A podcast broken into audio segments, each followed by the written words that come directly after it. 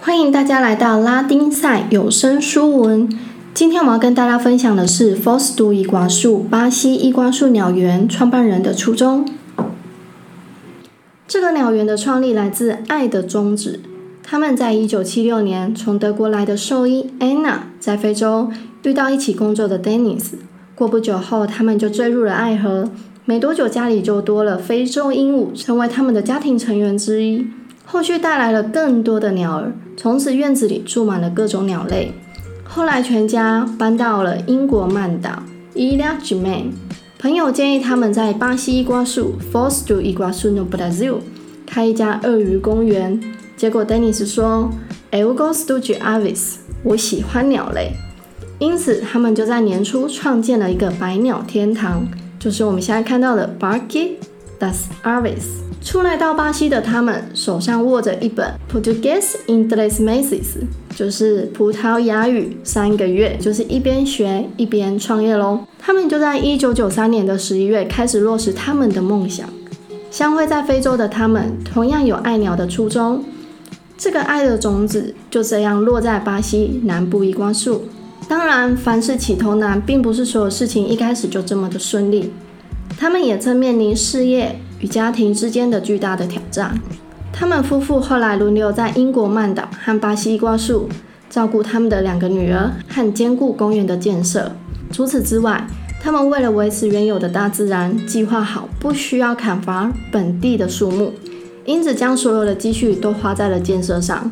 好在有几位志同道合的朋友共同的努力，公园才初具有规模呢。很快就迎接了第一批鸟类的到来，它们都是来自其他动物园的捐赠或贷款，以及环保处以斑马送来的。还有 John，他找到了蝴蝶。很感人的是，他在该领域的工作一直持续到现在哦。大家一定能感受得到他对这份工作的热爱和对大自然的爱。Dennis 和 Anna 在众人协助之下。短短十一个月，就在巴西 f o s t u 伊瓜树正式开张了。但很令人遗憾的是，Dennis 在创建伊瓜树 Parque de s e r v i c e 开放后的第二年，一九九六年，因病重在英国曼岛去世了，享年七十岁。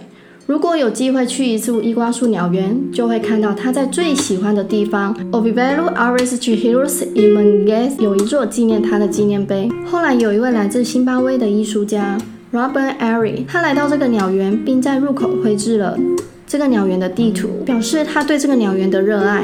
园区内也有他其他的一些作品，例如他用木头手绘并制成了两只蝴蝶的翅膀，代表了来自大西洋森林的蝴蝶。其实这些工都是需要非常极大的耐性和细心的工作才能够完成的哦。除此之外，他还需要对这个鸟园真的是完全充满了爱，才能绘制出如此之最的作品。他们至今都非常的感谢游客给予的肯定，让他们对于这份工作、这个梦想能继续坚持下去。他们收留了很多受虐的鸟儿。和濒临绝种的物种在这个鸟园里面，并让这些鸟儿们重新燃起了生存的希望。